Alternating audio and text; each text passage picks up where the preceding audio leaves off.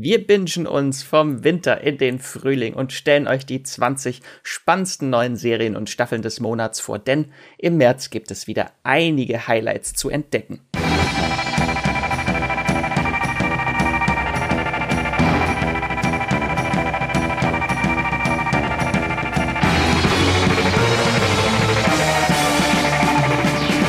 Hallo und herzlich willkommen zu einer neuen Folge Streamgestöber, eurem Moviepilot Podcast, in dem wir über alle heißen Serien, manchmal auch Filme aus dem Streaming-Kosmos sprechen. Ich bin der Max aus der Moviepilot-Redaktion und ohne Umschweife stelle ich meinen Gast an, digital an meiner Seite heute vor, und zwar Matthias. Hallo Matthias. Hallo Max. Ich habe es eben äh, im Intro schon kurz erwähnt. Der Frühling steht vor der Tür. Wenn ich jetzt rausgucke, die äh, Sonne scheint. Es ist aber noch arschkalt. Das ist genau dieser schöne Übergang vom äh, Winter in den äh, Frühling langsam.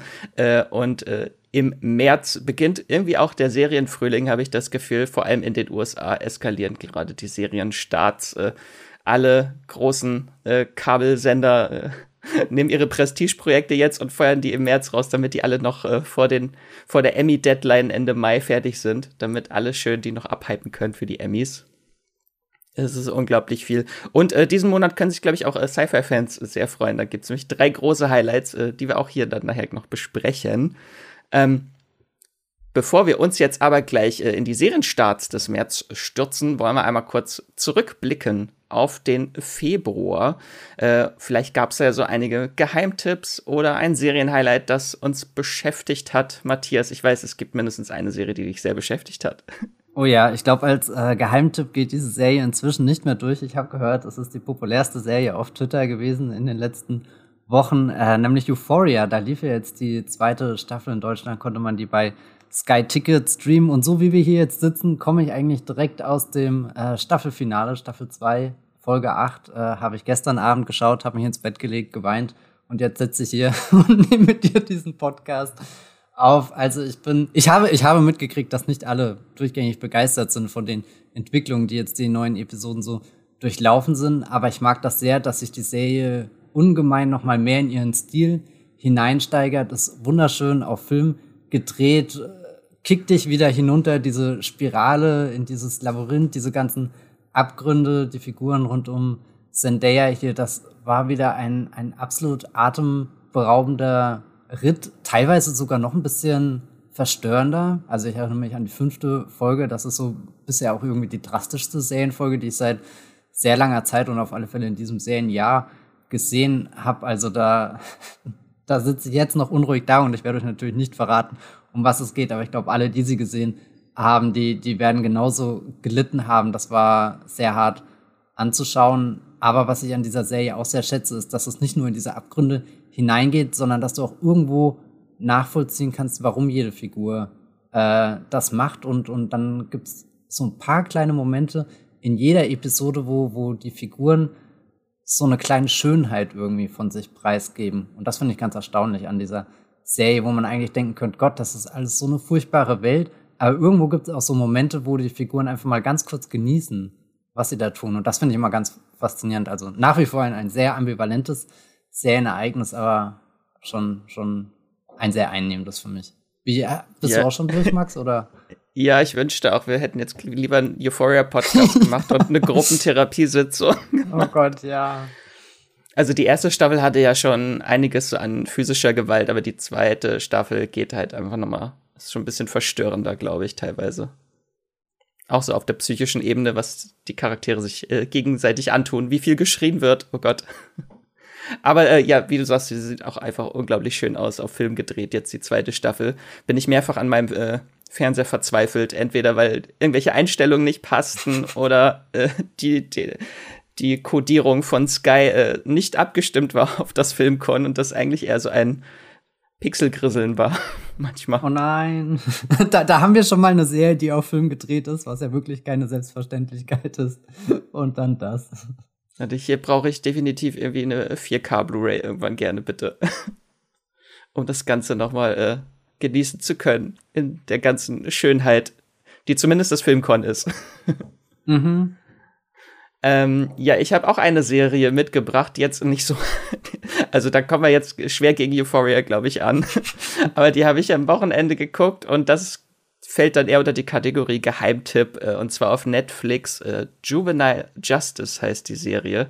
Das ist ein Justizdrama aus äh, Südkorea, was jetzt gerade neu gestartet ist. Ist ein Netflix Original, sind zehn Folgen zu je über eine Stunde. Also das ist schon wieder ein bisschen abschreckend, äh, kann ich aber wirklich nur empfehlen. Äh, so das große Thema der Serie ist, wie der Titel so schon sagt, ist Jugendstrafrecht. Äh, und da geht es um eine Richterin, die am Jugendgericht arbeitet, äh, aber sie kann äh, kriminelle Minderjährige nicht ausstehen, verabscheut sie und äh, sehr mit harter Hand agiert sie dort äh, und wird mit verschiedenen Fällen konfrontiert und dabei überschreitet sie regelmäßig ihre Kompetenzen als Jugendrichterin und ermittelt selbst. Also gibt ja auch mehrere Richter, die dort äh, in der Serie vorkommen und die ermitteln sehr viel. Ich weiß nicht, ob das Usus ist, so, aber da, da haben die Anwälte keinen großen, äh, keinen großen Aufwand in dieser Serie. Da geht's nur um die Richter. Ähm, ist auf jeden Fall eine sehr spannende Serie. Netflix hat ja ein, einige spannende Serien aus Südkorea mit so gesellschaftskritischem Blick und hier kriegen wir halt mal so einen Blick auf das äh, Rechtssystem von Südkorea und äh, Jugendkriminalität. Ähm, und ich finde, ihr könnt auch super einfach die ersten zwei Folgen gucken. Äh, die sind nämlich so in sich abgeschlossen mit einem Fall, um einfach mal zu gucken, ob das was für euch ist.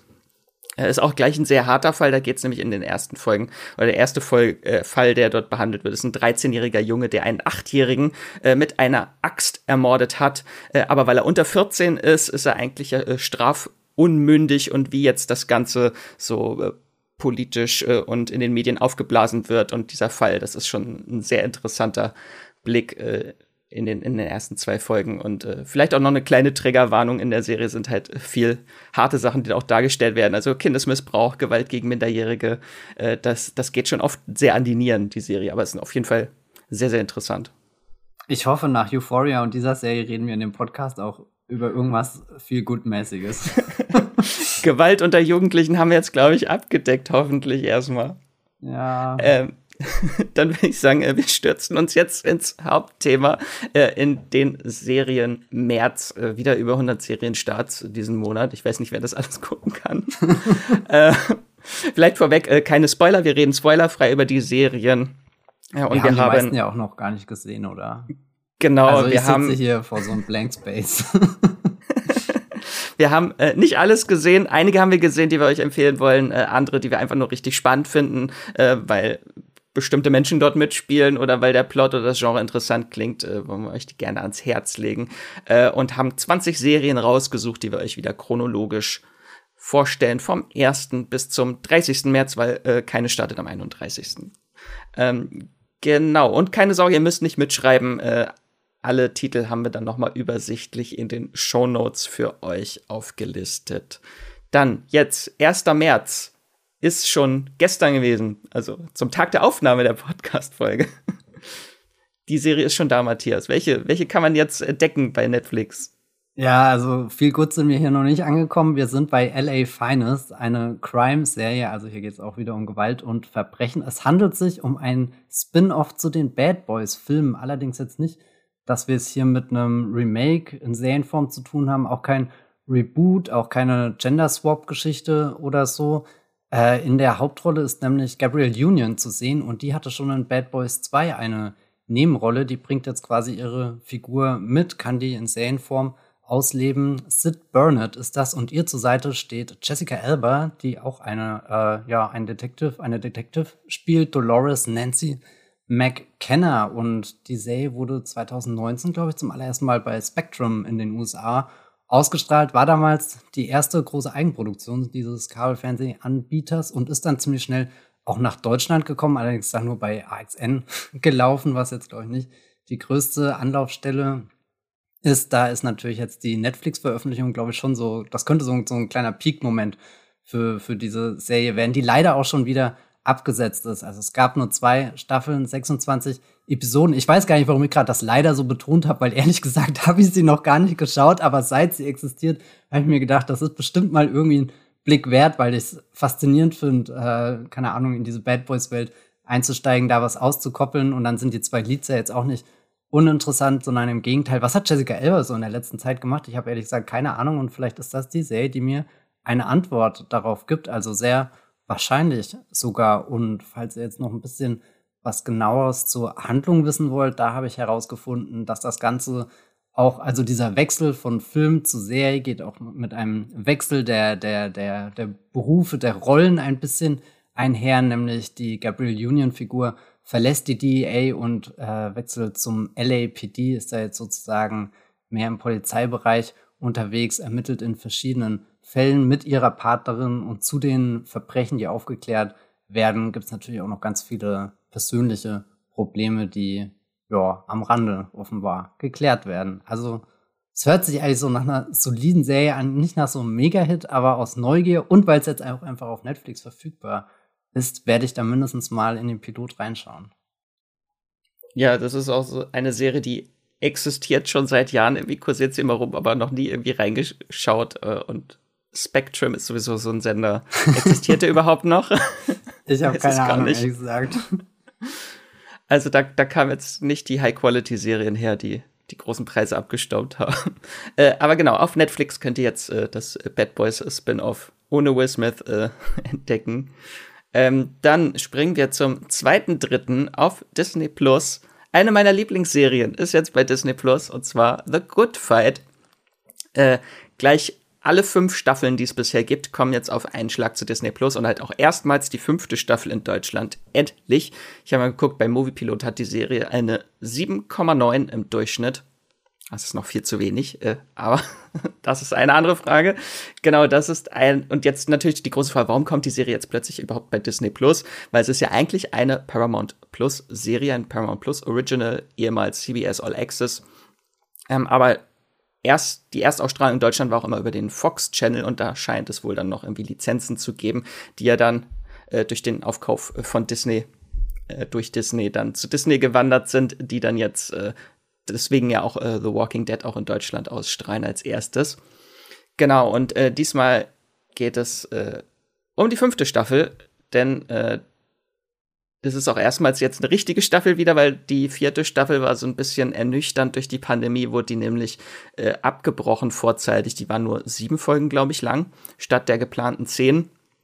Ähm, und jetzt sind es wieder zehn Folgen und da beginnt jetzt wirklich so eine neue Ära für die Serie, weil die von Beginn an ja doch sehr stark durch die Trump-Ära gezeichnet war. Ähm, und da gibt's halt gleich auch schon so eine sehr schöne Highlight-Folge. Die erste Folge ist nämlich eine Previously On-Folge. Also die komplette Folge ist ein Previously On 2020, wo einfach so alle Entwicklungen von 2020 von den Figuren, was die erlebt haben, und äh, Covid und George, George Floyd und die US-Wahl, das wird halt alles wirklich sehr schnell in 50 Minuten gerecapt, was 2020 passiert ist. Äh, das ist eine sehr, ein sehr interessantes äh, Konzept für eine Folge. Und danach gibt's halt einen sehr äh, krassen neuen Status quo für viele Figuren. Ähm, und in der Folge ist halt auch der große Ausstieg zweier Hauptfiguren. Äh, Delroy Lindo als Adrian Boseman und Cash Jumbo als Luca Quinn äh, haben dann in der ersten Folge ihren Ausstieg. Die wollten eigentlich schon in der vierten Staffel aussteigen, äh, aber da halt die, vor die vorzeitig beendet wurde, sind sie dann noch mal für eine kurze Folge zurückgekommen und äh, winken. Äh, und in der fünften Staffel gibt's halt auch so eine Hauptstoryline und das ist so ein äh, Gast da in der äh, Staffel Mandy Patinkin als Hal Wagner. Das ist ein Copyshop-Besitzer, der in seinem Lagerhaus einen eigenen privaten Gerichtssaal eröffnet äh, und dort viel Zulauf an kleinen zivilrechtlichen Fällen hat, weil die Gerichte durch die Pandemie überlastet sind. Und seine Urteile haben natürlich keine Rechtsgültigkeit, äh, weil er einfach eine Privatperson ist, die sagt, hey, ich äh, habe jetzt hier einen Hammer und ich urteile. Äh, und das ist aber halt ein sehr, sehr spannendes äh, Konzept, was dort also fast aufgemacht wird in dieser äh, Staffel, dass dieses DIY-Gesetz äh, irgendwie plötzlich äh, DIY-Gericht irgendwie Urteile ausspricht, die halt viele Menschen akzeptieren und dann werden Fragen aufgeworfen, was ist Gesetz überhaupt, was ist Recht überhaupt, wer bestimmt Gesetze?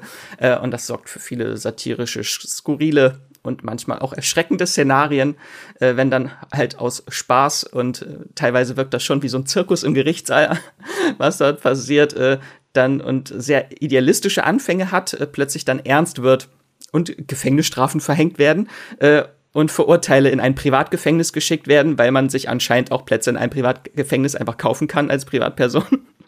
äh, das ist auf jeden Fall eine wieder eine Highlight-Staffel, kann ich allen nur ans Herz legen. Und jetzt könnt ihr fünf Staffeln The Good Fight äh, bei Disney Plus streamen. Könnt ihr bestimmt auch noch mal ein paar Podcasts von uns hören. Wir haben, glaube ich, schon mehrfach über diese Serie gesprochen. Wir können sie immer wieder empfehlen. Ähm, genau, dann springen wir zur nächsten Serie. Am 4.3., das ist übrigens ein sehr vollgepackter Tag, da haben wir jetzt äh, am Freitag starten fünf Serien, die wir mitgebracht haben. Also, wir, wir verweilen jetzt ein bisschen am Freitag äh, und Matthias, du kannst zwar den Anfang machen. Ja, die erste Serie, die wir uns hier rausgesucht haben, ist Joe vs. Carol. Äh, bei Peacock läuft die, das ist ja jetzt seit ein paar Wochen auch in Sky integriert. In Deutschland der große US-Streaming-Dienst, der hier am äh, Aufsteigen ist. Äh, Joe vs. Carol, das sagt vielleicht euch mehr was, wenn ich sage, das ist die Tiger King-Serie. Erinnert euch, vielleicht vor zwei Jahren, glaube ich, war das dieser riesengroße Netflix-Hype zu Beginn der Pandemie, als wir alle zu Hause saßen und dann droppt da plötzlich diese True Crime-Serie und erzählt die völlig bizarre Geschichte von diesem Joe Exotic, ja, der äh, seine Kontrahentin Carol Baskin umbringen lassen wollte und dann zu 22 Jahren Haft äh, verurteilt wurde. Und Netflix hat das eben in diesem True Crime Format aufgezogen und das ist komplett durch die Decke gegangen. Es gab dann natürlich auch eine zweite Staffel, aber äh, Hollywood hat natürlich gesagt, okay, der Stoff ist heiß, da können wir noch dran anschließen und dann sind gefühlt zig Projekte irgendwie in, nicht direkt in die Produktion gegangen, aber sagen wir, es wurden große Namen so hin und her geworfen. Also hier unter anderem Amazon hatte Nicolas Cage im Visier, um da eine Serie zu machen. Ryan Murphy hat sogar Rob Lowe äh, mal angerufen und gesagt, na, wäre das nicht was? Aber von all diesen Dingen ist, ja, keine Ahnung, der Hype dann doch ziemlich schnell abgeflacht und keines so richtig gekommen, außer eben jetzt Joe vs. Carol, die große Peacock-Serie, die jetzt bei uns auch startet und äh, der Geschichte nochmal so einen Twist gibt. Also wir sind hier raus aus dem Doku-Genre, wir sind auch nicht mehr in so einem True Crime-Setting drin, sondern wir sind jetzt so richtig die dramatisierte Version davon, alles richtig aufgearbeitet mit Drehbüchern und zwar aus der Perspektive von Carol Baskins. Also äh, so ein bisschen so ein Switch haben wir da jetzt, neue Perspektive, neuer Blickwinkel. Gespielt wird sie von Kate McKinnon, die viele bestimmt aus dem Ghostbusters-Film kennen, dem, dem neuesten wollte ich schon sagen, aber das stimmt ja inzwischen auch nicht mehr. Es gab ja letztes Jahr schon wieder einen neuen, also den, dem vorletzten Ghostbusters-Film und hier SNL macht sie ganz viel ein extrem lustiger Mensch. Und ansonsten gehören zum Cast äh, so Leute wie Kyle McLachlan, den man als Serienfan, glaube ich, auch kennt, der hat da in einer sehr schönen Serie namens Twin Peaks mitgespielt. Und äh, William Fichtner, den ich eigentlich auch sehr gerne sehe und das bizarrerweise aufgrund seines drei Minuten Auftritts, den er in The Dark Knight hat, in den ersten, ersten Minuten.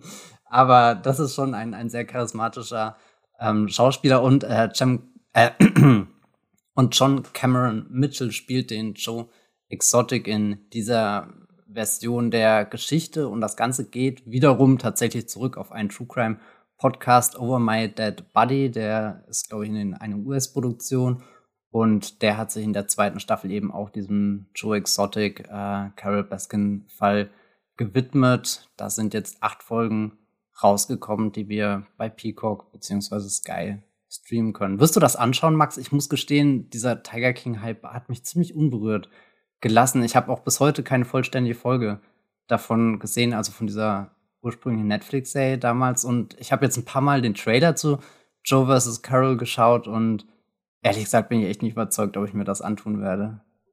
Ich bin großer Kate McKinnon-Fan, deswegen werde ich werde die Serie dann doch angucken, aber ich kann das schon verstehen, weil die Doku war halt so wirksam, weil das einfach alles, das wirkte, als ob diese Menschen total schrullige Figuren aus irgendeiner Serie wären. Aber jetzt ist es halt, wenn es fiktiv ist, kannst du nicht mehr sagen, wie, das ist wirklich so. Aber ja, kann ich schon verstehen, dass da ein bisschen Leute abgeschreckt sind, weil es halt auch einmal so populär war, dass man es schon kennt. Da muss man gucken, wie die Serie dann vielleicht noch mal wirklich so einen neuen Engel findet äh, und äh, einen neuen Blick auf Szenen wirft, die wir schon kennen.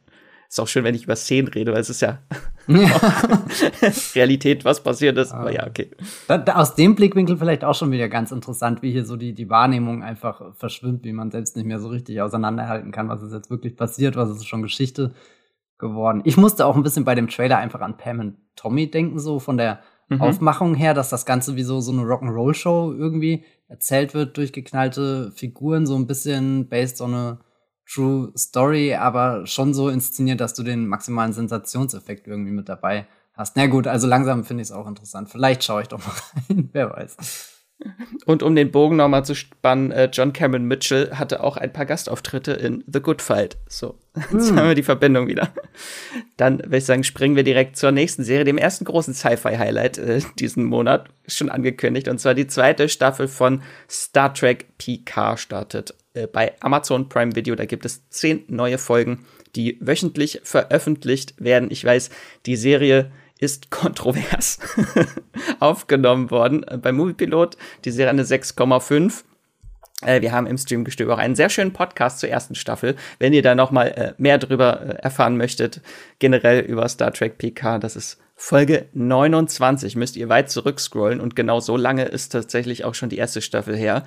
Äh, da haben Andrea, Jenny und ich äh, über die erste Staffel gesprochen. Und jetzt geht's um die zweite Staffel und nach dieser Verschwörungsstory mit Romulanern und Androiden in der ersten Staffel gibt es jetzt ein, äh, eine neue Geschichte, ein Zeitreiseabenteuer, das gleich drei auch wieder drei alte Figuren äh, zurückbringt und zwar einmal Whoopi Goldberg als äh, Geinen auch sehr cool. Äh, John Delancey als Q und die Borgkönigin, die aber diesmal erstmals von Annie Wershing gespielt wird. Also es gibt auch wieder Verbindung zu den alten Star Trek-Serien.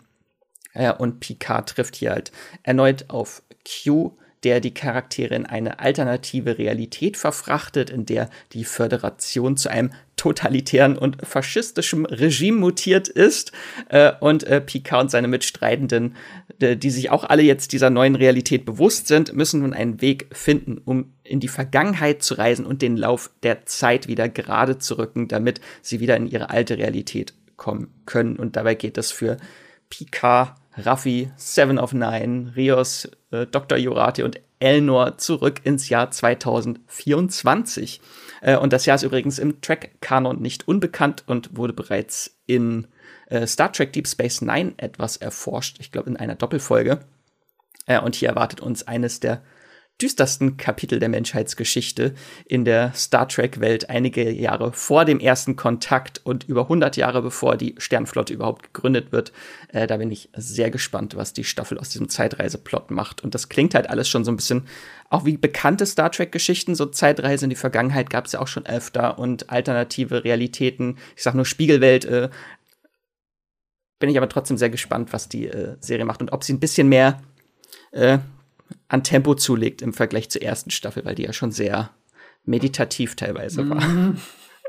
Hattest du die erste Staffel gesehen? Ja, aber aus Gründen, die du schon genannt hast, habe ich sie auch nie zu Ende geschaut. Und ich muss auch gestehen, irgendwie hat es bei mir noch nicht Klick gemacht, was Star Trek und Serien angeht. Die Star Trek-Filme, da gibt es viele, die ich sehr mag, vor allem jetzt die äh, neue Crew. Die ist mir richtig ans Herz gewachsen unter äh, Chris Pine. Aber ich habe Star Trek jetzt schon dreimal versucht, in eine der größeren Serien einzusteigen. Also die Originalserie damals, keine Ahnung von wann.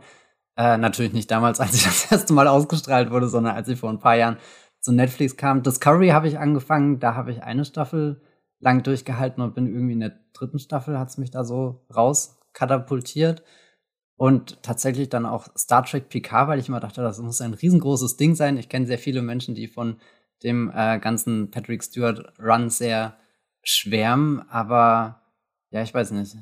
Bin, bin noch nicht reingekommen, aber vielleicht nutze ich das jetzt mal als Anlass, um zumindest PK nochmal zu erforschen. Und weil ja auch eine komplett neue Story aufgemacht wird, kann man, glaube ich, auch in die zweite Staffel einsteigen und die erste schon wieder gerne vergessen haben, ja. wenn, man, wenn einem die nicht gefallen hat. Ich meine, es geht, so. ich, ich fand sie gar nicht fürchterlich oder so, sondern ich dachte immer, Star Trek ist irgendwas, was mir total gefallen könnte. Und dann habe ich im Laufe dieser Staffel auch gemerkt, hm, irgendwie gleitet das gerade alles sehr an mir vorbei, sehr große Distanz zu den Geschehnissen. Und da bin ich eigentlich am, am meisten enttäuscht von mir selbst, dass ich da nicht einen besseren Zugang bisher zugefunden habe. Genau, wenn, wenn euch Star Trek PK nicht gefällt, dann liegt es an euch. Ja. oh das ist äh, ein schönes Fazit. Mhm. Genau, dann äh, springen wir weiter. Nein, wir bleiben stehen am 4.3. so, so schnell nicht, junger Mann.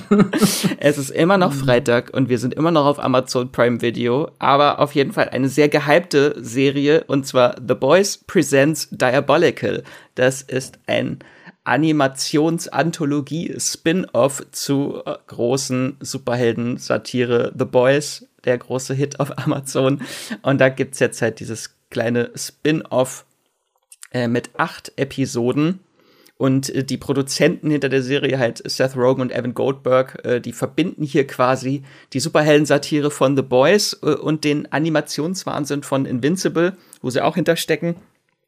Und alle diese acht Folgen sind von unterschiedlichen Kreativen erdacht. Unter anderem gibt es eine Folge von äh, Garth Ennis, dem Schöpfer der The Boys Comics. Äh, Seth Rogen und Evan Goldberg haben eine Folge geschrieben. Rick and Morty Co-Schöpfer Justin Roiland hat sich eine erdacht. Äh, es gibt eine Folge von Aquafina und es gibt auch unter anderem eine Folge von Andy Samberg, dem großen Comedy-Star aus Brooklyn Nein, nein. Äh, und äh, im Original gibt's auch sehr, sehr viele prominente SprecherInnen zu hören. Äh, einige The Boys-Stimmen sind wieder dabei und es gibt auch Stars zu hören wie Kumal Nanjani, Kieran, Kieran Culkin, Christian Slater, Kevin Smith, äh, Michael Sarah und viele mehr. Und äh, wenn man den Trailer sich angeschaut hat, das sieht alles sehr, sehr wild und sehr, sehr brutal und sehr, sehr what the fuckig aus. Äh, aber es gibt so verschiedene, jede Folge hat auch einen anderen Animationsstil. Es gibt eine, die komplett so im Style der Comics ist. Äh, ist groß auf meiner Hype-Liste, bin ich sehr gespannt. Also wie Star Wars Visions im The Boys-Universum. Genau, oder Marvels What If. Ja, aber What If hat ja durchgängig den gleichen Stil. So, das, das hat mich ja, gerade ja, neugierig ja, gemacht, stimmt. dass du gesagt hast, die wechseln pro Episode auch den Stil, weil das hat mir bei Star Wars Vision, heißt ja bei uns in Deutschland, das hat mir da richtig gut gefallen. Wirst du da reinschauen? Bist du The Boys-Fan? Hast du da mal reingeguckt? Marc, ich habe noch nicht mal die erste Staffel. Ich weiß gar nicht, ob ich die erste Folge überhaupt zu Ende geschaut habe. Und das liegt auch gar oh, nicht oh. dran, dass ich die Serie nicht mag, weil ich glaube, prinzipiell könnte die mir sehr gut gefallen. Aber das ist so ein Ding, wo ich verpasst habe, von Anfang an mitzugucken. Und dann waren auf einmal schon Staffel 2 da, 3 kommt und also irgendwie ho, ist das eine Serie, das heißt, die habe ich einfach noch nicht untergekriegt in, in meinem Serienplan. Hm. Das heißt, alle meine Referenzen, gerade The Boys und Invincible, äh, haben dir einfach mal nichts gesagt. Sagen wir, rein vom, vom Name-Dropping-Standpunkt äh, komme ich mit. Aber wenn du eine Nachfrage stellst, dann äh, muss ich mich blamieren. Ja, vielleicht kannst du da ja mal reinschauen, wenn das nur acht kurze Folgen, Kurzfilme sind. Äh, vielleicht um da mal den Einstieg in die The Boys-Welt zu bekommen. Äh, ich freue mich sehr drauf. Es ist auch noch ein Spin-off angekündigt, ein Live-Action-Spin-off, das auch dieses oder nächstes Jahr startet. Und es kommt ja jetzt auch dieses Jahr im Sommer die nächste Staffel The Boys. Also das wird ein großes Franchise die nächsten Jahre, glaube ich. Dann äh, was etwas weniger what the fuckig und brutal ist als The Boys, äh, haben wir jetzt auch mal ein bisschen Familienunterhaltung noch mitgebracht am Freitag. Ja, ähm, hoffentlich wird das auch ein großes Franchise. Die Animationsserie Central Park läuft auf Apple TV ähm, Plus und ich glaube, wir beide sind große Fans davon. Es ist nämlich nicht nur eine Animationsserie, sondern auch ein Musical. Es wird ganz viel gesungen und da startet jetzt die zweite Hälfte der zweiten Staffel bei uns in Deutschland. Also acht Folgen gab es letztes Jahr schon zu sehen. Jetzt kommen die nächsten und dann auch die letzten acht Folgen dieser Staffel. Das Ganze ist konzipiert von Josh Gad, Norman Smith und äh, Lauren Bouchard. Spricht man das so mhm. aus? Äh, hier hinter Bob's Burgers und, und die Serie erinnert auch sehr in dem Stil so an das, was man von Bob's Burgers kennt, also wie sich die Figuren bewegen, wie sie äh, animiert sind. Äh, viele von den, den humorvollen Passagen bringen da einige Callbacks mit. Und Central Park, das ist nicht nur der Titel, sondern auch eben der zentrale Handlungsschauplatz. Wir finden uns hier im Herzen von New York wieder und folgen der Familie des Parkmanagers. Der lebt da mittendrin in dem Park, kümmert sich darum, dass die Wege aufgeräumt sind, dass es den Tieren gut geht, dass ja dieses dieses riesengroße Ökosystem Central Park, also da, da ist, findet ein ganzes Universum in, im Endeffekt statt. Du würdest irgendwie denken, naja, da gehen die Leute am Sonntag spazieren und darüber hinaus macht sich keiner Gedanken, aber es ist echt eine eine riesengroße Spielwiese, mehr noch ein Abenteuerspielplatz, wo wo ganz viele kleine, so auch ein paar richtig New York typische Geschichten stattfinden. Wir lernen da die Figuren kennen. Äh, ganz großer äh, Cast an sprechenden Leuten, also hier Josh Gad, ähm, der ist so der Erzähler, könnte man sagen. Also er tritt da auf hier, die Figur heißt Birdie mit Gitarre, äh, also da ist schon das. Mit seiner Violine. Ach so, oh Gott, ja, Violine. ja Gott, Gitarre, ja. Gitarre wäre ein bisschen zu konventionell, sagen wir mal so. Violine ähm, gibt da den, den erzählerischen Rahmen für alles, stellt so die Figuren, die Geschichten vor. Er, äh, auf ihn kommt das Ganze immer irgendwie zurück, aber das Herz ist schon die, die ähm, Familie und da gehören zu den entsprechenden hier Leslie Odom Jr., Catherine Hahn, ähm, Titus Burgess und Kristen Bell in der ersten Staffel und jetzt für die zweite Staffel haben sie die Stimme ausgetauscht. Emmy Raver Lampen ist das, die sagt mir ehrlich gesagt gar nichts eine Hauptfigur aus äh, Umbrella Academy. Ah, guck, das habe ich auch nicht geschaut. Hier die ganzen. Und sie hat auch bei Hamilton mitgespielt damit. Ah, es sind ja. sehr viele Hamilton-Leute dabei. Hier David Dix auch noch äh, in einer Nebenrolle, Stanley Tucci. Also das sind schon alles Stimmen, glaube ich. Da, denen kann man auch einfach nur zuhören, selbst wenn sie noch nicht singen. Und das Beste ist, irgendwann fangen sie das Singen an und die Songs sind alle sehr pointiert, sehr liebevoll gestaltet, voller kleiner, weiß nicht, Wortspiele und so Dinge, wo du einfach kichern musst. Also ich glaube, die hat auch einen großen Rewatch-Wert, selbst wenn ich sie noch nicht gerewatcht hat. Aber sie hat auf alle Fälle ein, äh, wie sagt man, ein Ohrwurm-Wert. Ich glaube nicht, dass das ein Ort ist, was, äh, ein Wort ist, was Menschen verwenden. Aber als ich damals die erste Staffel geguckt habe, habe ich auf Spotify auch irgendwie den Soundtrack hoch und runter laufen lassen, weil ja, das ist auch, glaube ich, die erste richtige Serie, die wir hier als viel gut einstufen können, oder? Auf jeden Fall. Ich äh, darf auch schon sagen, dass ich die acht Folgen gesehen habe schon. Äh, und äh, meiner Meinung nach äh, noch viel bessere Songs als Teil 1. Ich kann jetzt den äh, Freitag, 4. März nicht kaum noch erwarten, weil es dann endlich bei iTunes endlich die Songs auch gibt, damit ich sie endlich wieder hören kann. habe jetzt diese Screener, also wären das Videokassetten gewesen, diese Screener, wären die jetzt schon komplett äh, ausgeleiert. Schon tausendmal gehört. äh, ja, also äh, das hat für die zweite Teil für mich die Staffel noch mal ein bisschen angehoben. Fand ich äh, sehr, sehr gut. Kann man sich auf viel tollen Animationsspaß und tolle Songs freuen.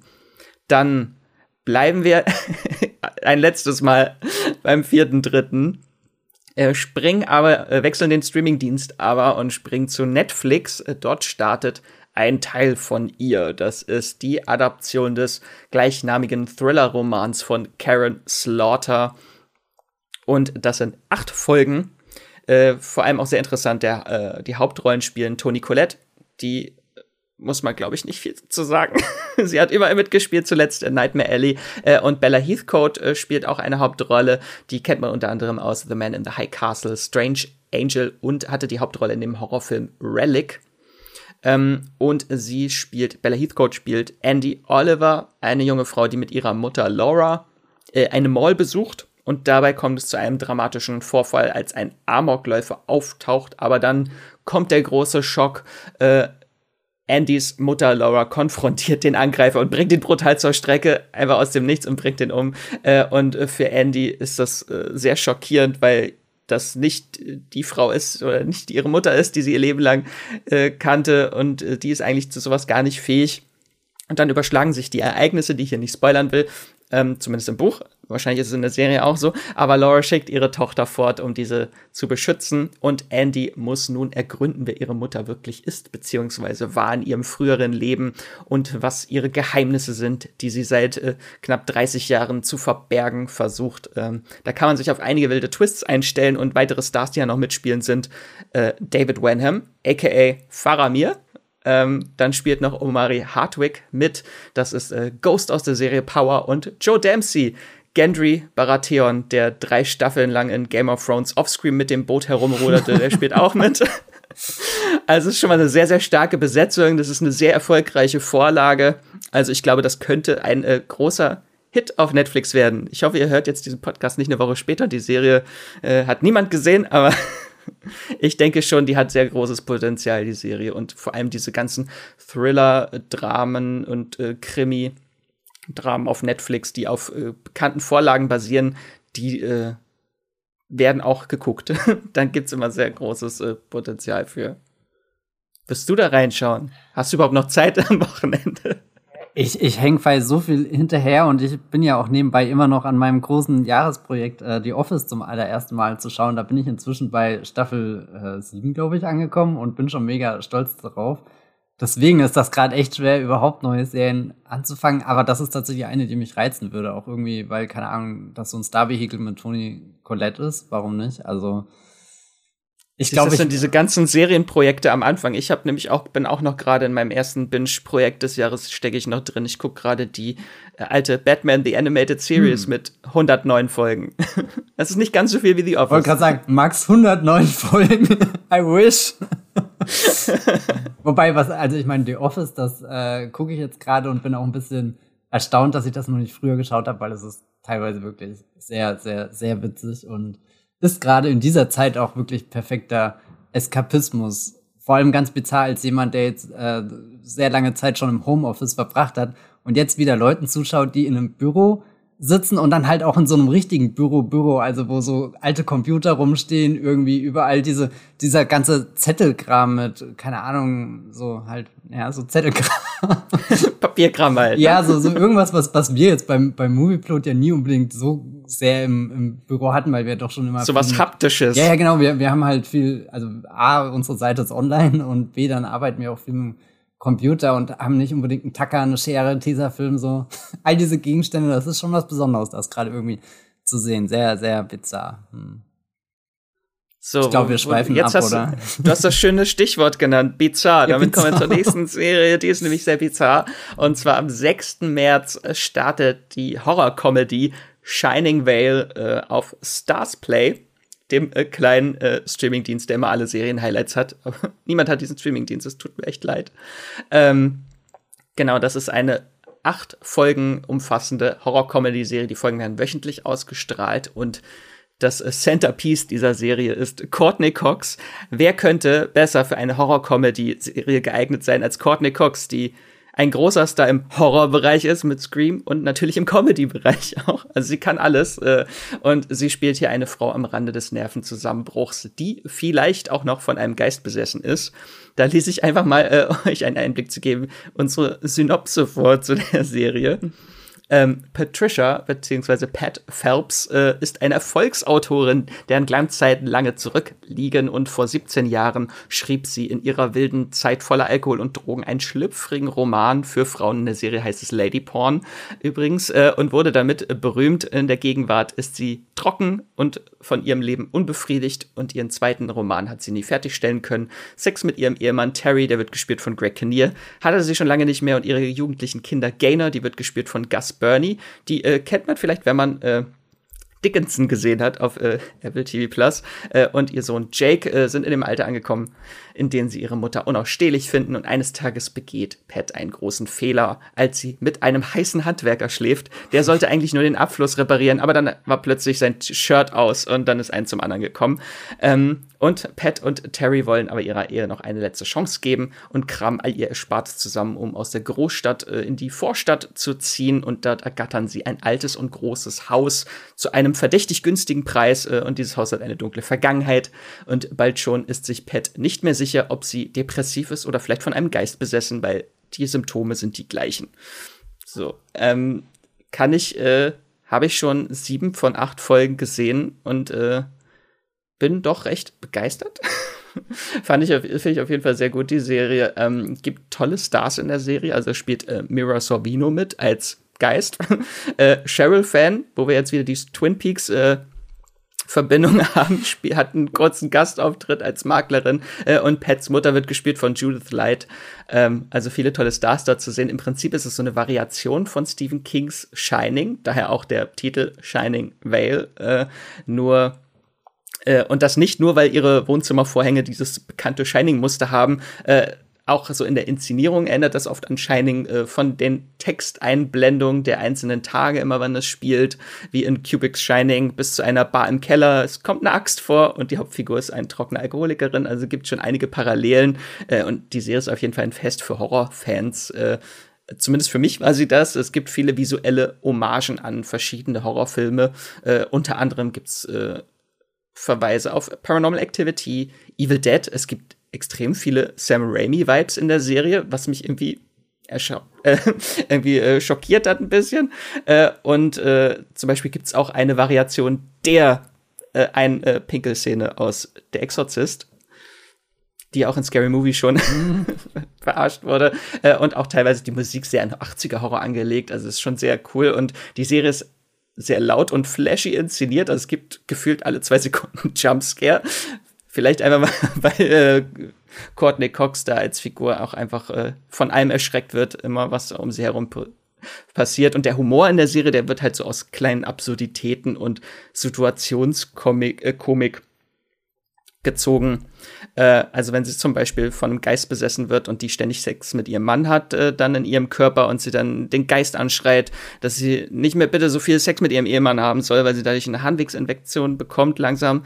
Äh, das ist so ein bisschen der Humor. Der erinnert mich so ein bisschen an Only Murders in the Building, was ja auch so sehr ab Situationskomik und so leicht äh, absurden Humor hatte hat jetzt auch vom Thema nichts mit der Serie zu tun. Äh, und für mich, ich fand das, ich es ist einfach ein spannendes Konzept, die Serie, so ein Blick auf psychische Erkrankungen. Äh, durch die Horrorlinse, was natürlich auch viele Horrorfilme machen, aber hier noch mit so einem Comedy-Angle dazu, weil Pat wird von ihrem Therapeut mit Psychopharmaka und anderen Tabletten vollgepumpt, was natürlich so Nebenwirkungen wie Halluzinationen und Blackouts und Realitätsverlust hat. Und wir als Zusehende sollen dann so zu Beginn rätseln, ob dieser Geist einer 50er Jahre Hausfrau, die da rumläuft, äh, echt ist oder vielleicht so eine Manifestation von Pats Depression und Ängsten.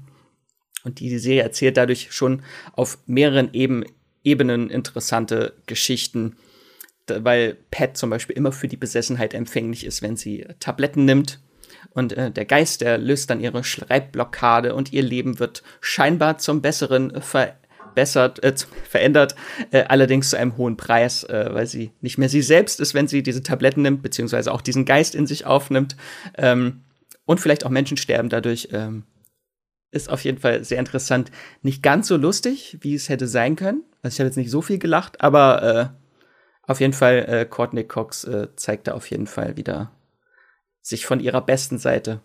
Ich bin gerade komplett erschlagen von allem, was du erzählt hast. Das war gerade ein, ein Hoch und runter der Gefühle, was alles in dieser Serie scheinbar drin steckt. Ich kann es mir nicht richtig vorstellen, aber die Neugier ist gerade definitiv gewachsen dafür, dass ich die vor, bevor wir hier für den Podcast äh, zusammengestellt haben, über welche Serien wir reden wollten, hatte ich die noch gar nicht auf dem Schirm.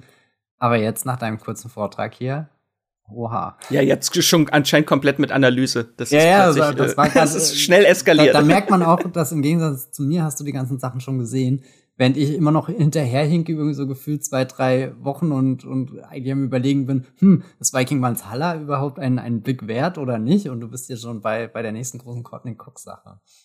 Sie hat auch generell ein gutes Horrorjahr dieses Jahr, oder? Ja, mit Scream. Ja. ja. Und jetzt Shining Vale ist auch wieder sehr gemein, weil ich sieben von acht Folgen sehen durfte und Jetzt muss ich halt warten, das wird wöchentlich ausgestrahlt. Jetzt muss ich einmal acht Wochen das ist, warten. Das ist die Strafe dafür. Folge. Das ist die Strafe. Ich konnte mich leider nicht äh, zügeln. Und hey, ich, ich hätte ja auch einfach Schluss machen können nach drei Folgen. Sagen, nee, ich warte jetzt einfach. naja. Dann äh, springen wir jetzt endlich äh, weiter zum 9. März. Wir kommen endlich mal eine Woche weiter. Ähm, und sind auf Netflix. Ja, Netflix gelandet mit einer Miniserie, mit einer Doku-Serie. Die Andy Warhol Diaries kommt da zu Netflix. Das stand neulich in der großen Mail, die Netflix immer kurz vor Beginn des Monats rumschickt und du dann schon panisch schreist irgendwie, ah, Hilfe, wann soll man das alles schauen, wenn man da durchgeht? Ich glaube, fast 90 Titel sind da dieses Jahr an Originalproduktion, also sowohl Filme als auch Serien. Äh, äh, ja, kommen auf uns zu und äh, diese Doku-Miniserie ist mir direkt ins Auge gestochen. Gar nicht, weil ich so ein großer Andy Warhol-Fan bin, sondern eher, weil ich sehr wenig über ihn weiß. Das ist halt so eine Figur, die begegnet einem überall mal. Das letzte Mal ist er mir äh, präsenter aufgefallen in The Velvet Underground, auch eine tolle Dokumentation, die ich euch hiermit ans Herz legen äh, möchte. Geht natürlich vorrangig um The Velvet Underground, aber da war ja Andy Warhol auch ein bisschen künstlerisch inspirierend integriert. Und ähm, jetzt bin ich einfach gespannt, in sechs Episoden mehr über den Menschen, über sein Schaffen herauszufinden. Ich glaube, der größte Name, der mit, de mit dem Projekt in Verbindung steht, ist Ryan Murphy. Ich glaube, der kam hier uh. in diesem Podcast Streamgestöber auch schon öfter vor. Das Ryan Murphy Gestöber. Ja, das Ryan Murphy Gestöber. Er hat ja gefühlt jede dritte Serie äh, gemacht oder zumindest mitgemischt, über die wir hier reden, angefangen bei, weiß nicht, American Horror Story, und äh, Pose und Glee und wer weiß was noch alles. Also American Crime Story, American, American, American. Äh, nee, das existiert leider noch nicht, aber wer weiß. Vielleicht hat er das schon in der Es kommt doch bald American Sports Story sogar. Echt, das kommt wirklich? Um, ja, da wurden noch so einige Spin-offs angekündigt. Okay, und, und wer ist der, wer ist der, die Protagonistin in der ersten Staffel? Weiß man das schon? Das weiß ich.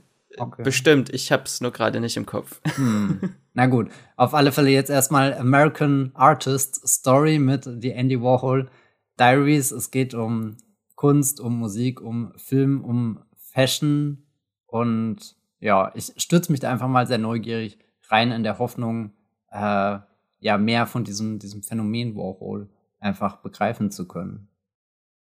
Wirst du dir das anschauen oder ist das was, was du skippst? Das kommt auf jeden Fall mal auf die Watchlist. Auf die Nice-to-Have-Liste, oder? auf die Nice-to-Have-Liste. Man muss ja Prioritäten setzen. Es, es ist wirklich so traurig. ja, leider. Aber auf jeden Fall haben wir auch mal eine Doku-Serie mit äh, reingebracht. Äh, ich finde das Thema schon sehr spannend. Äh, Andy Warhol, wie du auch äh, habe ich jetzt noch nie so den großen Einblick, aber das ist halt so eine Figur, die einfach so eine historische Figur, die einfach auch überall immer wieder auftaucht. Und da möchte man einfach mal mehr erfahren ähm, was jetzt so seine ganze Geschichte ist. Ich habe übrigens gerade noch mal nachgeguckt. American Sports Story ist in der ersten Staffel geht es um den NFL-Star Aaron Hernandez. So, das können wir jetzt einmal mal so okay, stehen lassen. Ja. Da gibt's übrigens auch eine True Crime äh, Doku auf Netflix zu, um die Verbindung wieder zu, herzustellen. Hallo True Crime Fans. Hier spricht Katharina von True Crime Austria. Bei uns im Podcast hört ihr monatlich eine Recherche zu einem echten Kriminalfall aus Österreich. Und in der neuesten Folge sind es sogar mehrere. Tirol, Herz der Alpen, hat uns die Geschichte von Pauli erzählt. Einem kleinen Teddy, der im verschneiten Kaunertal seinen Weg nach Hause finden muss. Ob das gelingt, hört ihr bei uns. Bis bald bei True Crime Austria. Äh, dann springen wir zur nächsten Serie. Auch am 9. März und auch auf Netflix die fünfte und letzte Staffel von The Last Kingdom. Ähm, also, wenn ihr nach Vikings Valhalla mehr Wikinger-Content braucht, äh, könnt ihr jetzt fünf Staffeln dann von The Last Kingdom bingen. Äh, ich habe mal geguckt, beim Moviepilot eine 7,7, das ist schon sehr solide. Ähm, und in der Serie geht es so ums äh, England äh, oder das Vorengland des äh, 9. und 10. Jahrhunderts und den Hauptcharakter Utrecht von Bebernburg.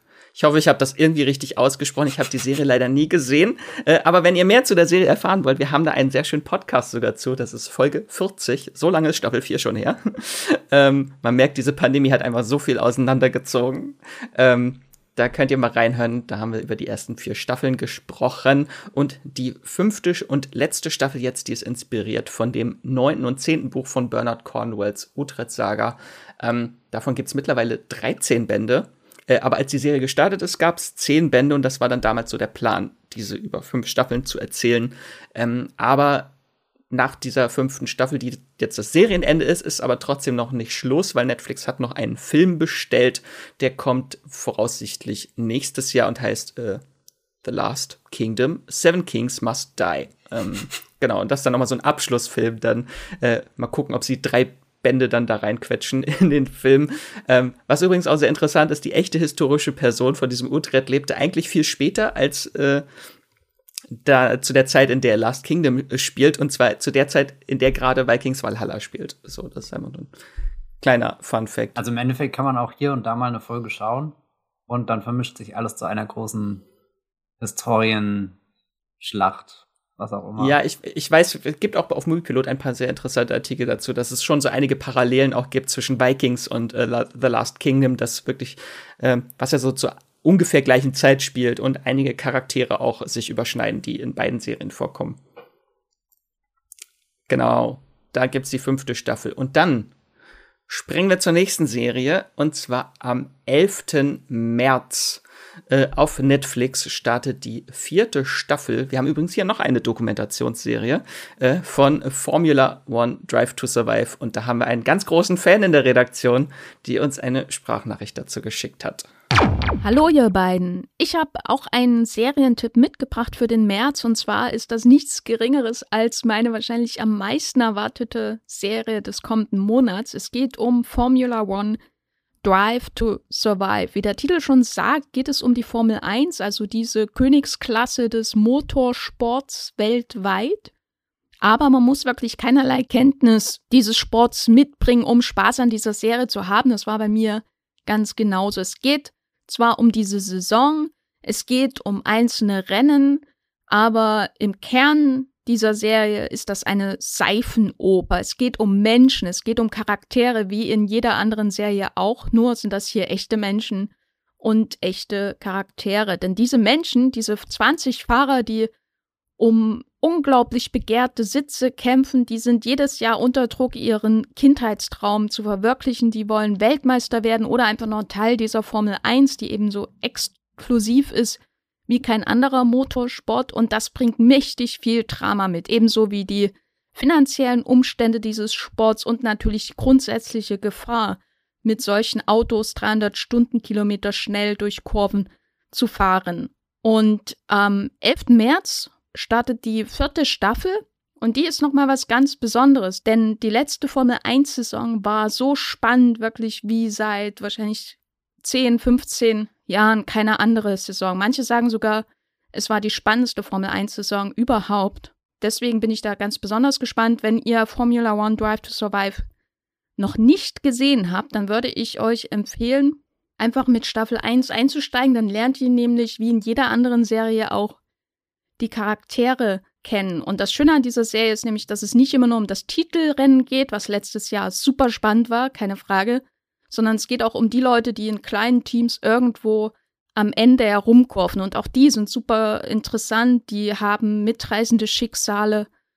Und das macht diese Serie aus. Es geht nicht nur darum, dass Autos im Kreis fahren, sondern es geht vor allem um die Menschen, die in diesen Autos im Kreis fahren. Formula One Drive to Survive heißt die Serie und am 11. März kommt die vierte Staffel und die bisherigen drei Staffeln sind auch bei Netflix. So, ja, vielen lieben Dank, äh, Jenny, für diese ganze Formula One Euphorie, den, den äh, Serienhype.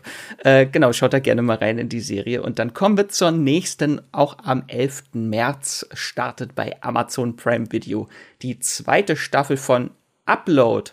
Da ist jetzt unser nächstes Sci-Fi-Highlight, was wir diesen Monat haben. Ähm, bei Moviepilot hat die Serie eine 7,4, das ist viel zu wenig.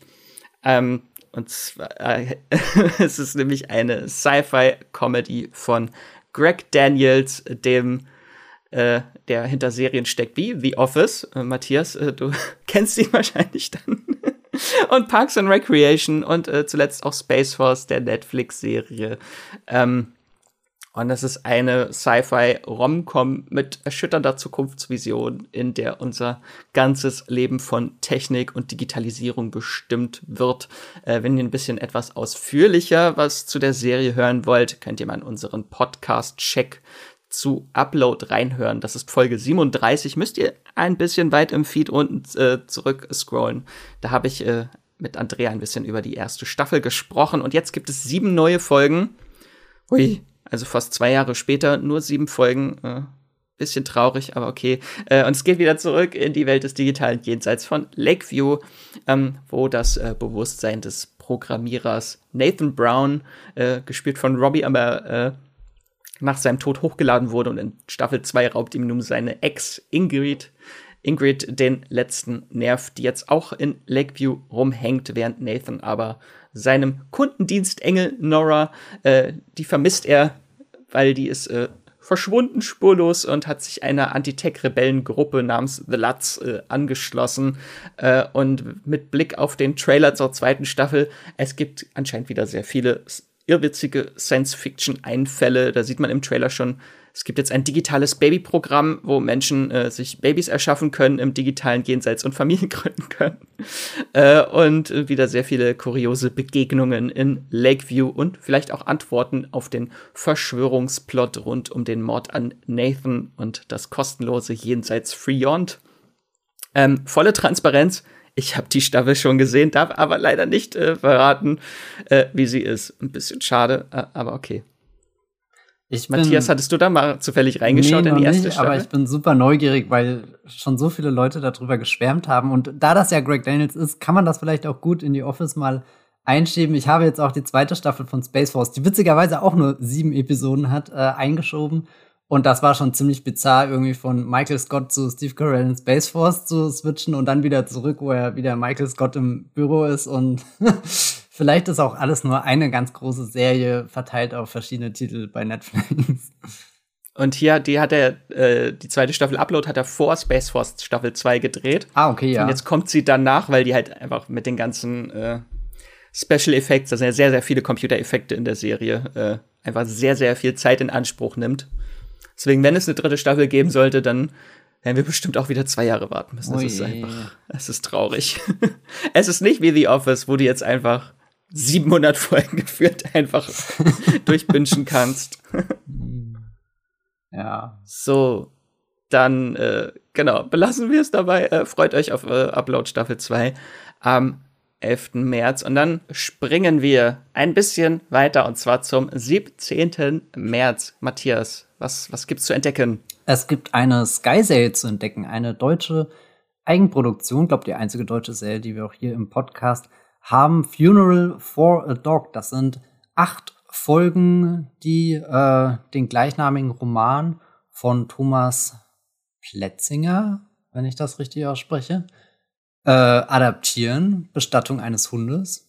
Äh, ich glaube, das ist aber nicht das zentrale Thema, denn eigentlich geht es um einen Journalisten, der aus München kommt und nach Italien reist an den Luganer See und dort führt ein Interview mit dem Schriftsteller Mark Svensson. Der hat schon einiges in seinem Leben erlebt, ist sehr erfolgreich mit dem, was er macht, aber während dem Interview kommen ganz viele Dinge heraus, die man davor nicht über ihn wusste. Unter anderem ein sehr äh, tragisches Liebesdreieck, ein schicksalhafter Todesfall und eine Reise, die uns einmal rund um den Globus führt. Also Schauplätze der Serie sind unter anderem Südamerika, Finnland und irgendwann auch noch New York. Also eine Serie, die ja glaube ich, sehr viel zu bieten hat. Ich finde es noch sehr schwer einzuordnen, was für eine Richtung das genau geht, aber auf alle Fälle ist der Cast das, was mich dahin zieht. Äh, nicht unbedingt Friedrich Mücke, der hier den Mark Svensson spielt, sondern eher Albrecht Schuch, der den Journalisten spielt, den Daniel Mandelkern und Albrecht Schuch. Also falls ihr in den letzten paar Jahren irgendwann mal einen deutschen Film gesehen habt, ist die Wahrscheinlichkeit sehr groß, weil der liefert in den letzten Jahren so gute Arbeit, also angefangen bei Schachnovelle, der war letztes Jahr im Kino, Berlin, Alexanderplatz, vorletztes Jahr im Kino, Systemsprenger, das ist vielleicht so der Film, wo ihn ganz viele zum allerersten Mal so richtig auf der großen Leinwand äh, wahrgenommen haben, schätzen gelernt haben. Er hatte auch letztes Jahr noch eine Nebenrolle in dem ganz tollen Fabian von Dominik Graf und gehört auch zum Cast von Bad Banks. Da haben wir auch noch eine Serie hier und ich glaube, Bad Banks ist sogar noch vor all dem gewesen, was ich gerade aufgezählt habe. Also unbekannt ist Albrecht Schuch an diesem Punkt eigentlich überhaupt nicht mehr, aber satt gesehen habe ich mich auch noch nicht an ihm. Also er ist so eine ganz neue, spannende Art von deutscher Schauspieler, wo egal was er irgendwie auf der Leinwand oder jetzt hier in der Serie macht, keine Ahnung, kann man einfach gebannt zuschauen, folgen, was für ein Charaktertyp er dieses Mal entwickelt. Und ich glaube, deswegen werde ich definitiv einen Blick in Funeral for a Dog wagen, auch wenn mir die Serie bis kurz vor diesem Podcast auch eher unbekannt war. Ich weiß nicht, Max, wirst du reinschauen? Jetzt weiß ich, wie du dich wahrscheinlich vorher, vorhin geführt hast. Das waren alles Filme, die ich nicht gesehen habe, bis auf Systemsprenger. Oh mein ich weiß, Gott. Ich weiß, wen du meinst, aber so, oh nein, das sind alle, das war so Salz in die Wunde streuen. Ich habe Fabian immer noch nicht gesehen. Nein, ich habe Berlin-Alexanderplatz auch immer noch nicht gesehen. Also ich meine, die, die, die schwanken schon in der Qualität, wobei die sind, also ich würde sagen, alle, die ich genannt habe, sind, sind sehenswert und nicht zuletzt eben wegen Albrecht Schuch, der wertet wirklich alles auf, was er da macht. Ich glaube, äh, letztes Jahr hat er auch noch lieber Thomas. Also der, der, der hatte also letztes Jahr bist du einfach ins Kino gegangen, hast einen deutschen Film geschaut und da war das Albrecht Schuch Gütesiegel drauf. Über Fabian sprechen wir bestimmt dann noch mal auch im Podcast, wenn er dann als Serie ausgestrahlt wird, weil er so lang ist. Stimmt, da kommt ja noch was auf uns zu, gell? Ja, drei, drei Stunden, dann, ne? drei Stunden Opus, das letztes Jahr im Kino zu sehen war. Basierend auf dem Roman von hier Erich Kästner, falls den einer von euch gelesen hat da draußen. Ich, ich notiere dich dann schon mal für den, für den Podcast.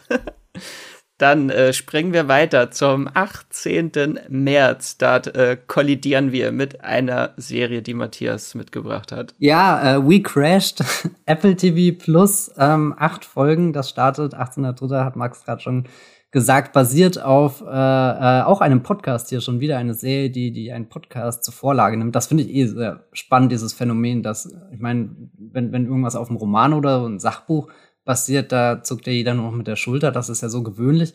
Aber dass Podcasts inzwischen so groß geworden sind, dass danach jetzt schon auch äh, größere Geschichten für Film und Fernsehen irgendwie ähm, umgesetzt werden, finde ich eine sehr spannende Entwicklung. Und dieser Podcast heißt We Crashed the Rise and Fall of WeWork. Und da habt ihr es auch schon WeWork, also dieses US-amerikanische Unternehmen, was für selbstständige Personen halt irgendwie so Arbeitsplätze zur Verfügung stellt. Nee, Arbeitsplätze ist, glaube ich, das falsche Wort, eher halt wirklich die, die Büroflächen, die, die Co-working Spaces, das ist, glaube ich, so das Stichwort. Also jetzt nicht direkt die Arbeit zur Verfügung stellt, aber zumindest den Ort des Arbeitens ermöglicht und WeWork hat einen äh, ziemlich bemerkenswerten Start als äh, Startup-Unternehmen äh, hingelegt, ist riesengroß geworden und äh, aber ja, keine Ahnung, auch eine Geschichte, wo es um sehr viele furchtbare Menschen geht, vor allem sehr gierige Menschen geht, alles ging irgendwann den Bach unter Schulden und was weiß ich was. Und das Ganze wird in dieser, äh, ich sag mal, bissigen Apple TV Plus Serie äh, aufgearbeitet. Ich habe sie leider noch nicht gesehen. Das Bissig ist allein basierend auf dem Trailer, der schon so geschnitten ist, als ist das A einerseits ein Drama, aber B als ist da auch so so ein bisschen so ein ja, eben so ein, so ein Pep mit dabei. Also vielleicht geht das auch in die Richtung von, Pam und Tommy, das habe ich ja vorhin schon mal ähm, erwähnt, die erzählen das Ganze jetzt auch nicht so bitter ernst, sondern haben auch viel Platz für, weiß nicht, Humor mit drinne. Äh, hier natürlich bei Recrashed interessant sind die beiden Hauptdarstellenden Jared Leto und Anne Hathaway. Den Herr Leto kennt ihr vielleicht, der hat in den letzten Jahren. Welchen nächsten Akzent wird er, oh Gott, ja, wird er hier, kaputt machen? Der, der kommt ja gerade von House of Gucci, da hat er sich in die Live-Action-Version von Super Mario verwandelt, ob, ob wir das wollen oder nicht. Und ist jetzt demnächst auch hier in Morbius zu sehen. Das ist der neueste Film aus dem Marvel Sony Universum. Also ich glaube, da trifft er dann vielleicht mal Venom irgendwann in naher Zukunft. Ist möglich. Auf alle Fälle Jared Leto, äh, gerade auch jemand, an dem man einfach nicht vorbeikommt. Aber äh, hier in Hathaway ist ja mindestens genauso cool, wenn nicht noch viel cooler. Also nee, ich leg mich fest, definitiv viel cooler. Der große Star aus äh, Man lernt nie aus. Möchte ich hier als Referenz anbringen. Eine Romcom, die ich wirklich sehr gerne ähm, mag äh, Anne Hathaway natürlich auch. Äh, der Teufel trägt Prada und The Dark Knight Rises und oh Gott, die sind alle so random, diese Referenzen. Ich weiß nicht, was ist denn Les Miserables. Ja, oh, ihre große, äh, große, große Oscar-Gesangsnummer äh, natürlich. Ähm, ja, also keine Ahnung, Anne Hathaway in einer We Crashed-Serie, warum, warum nicht? Ich guck da einfach rein und vielleicht hat das ja sogar so Potenzial, ein bisschen das Loch zu füllen, was äh, seit dem Ende von Silicon Valley bei mir existiert. Das war ja auch äh, mal eine sehr, sehr äh, witzige ähm, HBO-Comedy. Serie, die jetzt nicht äh, präzise sich so ein Startup-Unternehmen zum Vorbild genommen hat und die Geschichte nacherzählt hat, sondern eher so generell über Startup-Kultur und dann so ein Unternehmen in den Mittelpunkt gerückt hat, wo du halt viele, viele Dinge ableiten konntest oder so ähm, auf diese Szene und vielleicht trifft da ja wie Crashed einen ähnlichen Nerv. Ich hoffe es mal. Das ist auch so ein Hype irgendwie gerade, irgendwie Startup-Unternehmen, Origin Stories. Ja. Hatten ja jetzt noch super pumped äh, über die Uber Origin Story. äh, was gibt's noch? Es gibt jetzt diese mit Amanda Seyfried, The Dropout, wo sie über dieses äh, Medizinunternehmen Theranos irgendwie die Origin Story erzählt. Also es ist irgendwie gerade narzisstische Start-up-Unternehmer sind gute Serienprotagonisten wahrscheinlich. Ja, du hast halt schon immer so eine perfekte Dramaturgie von, du hast diesen schnellen Aufstieg und dann kurz so eine Erfolgsphase und dann hast du auch so einen phänomenalen Niedergang. Irgendwie habe ich das Gefühl, die, die Startups sind der Gangsterfilm der Jetztzeit geworden. Ich weiß nicht, vor 20, 30 Jahren haben halt die Leute Goodfellas und Casino von Martin Scorsese geschaut und wir haben äh, We Crashed. Mal schauen, ob äh, na gut, das Unternehmen, das wird ja nicht, das crasht ja nicht. Äh, ja gut, das aber gibt's ja noch. Aber äh, der äh, Adam Newman, genau, die Geschichte des. Das ist der der Jared Leto Charakter hier. Leto. Genau, ein ein Israeli, also wieder ein interessanter Dialekt, den er dann sprechen darf. Ähm, dann nächste Serie, Matthias, Liebe für Love Life. Oh ja, Love Life Staffel 2 in Deutschland bei Stars Play endlich. Wup, wup. Ähm, eine der ersten großen HBO Max-Serien, vielleicht sogar die erste große HBO Max-Serie, war das nicht so, wenn du einen Streaming-Dienst starten willst, dann brauchst du ein Original mit Anna Kendrick in der Hauptrolle.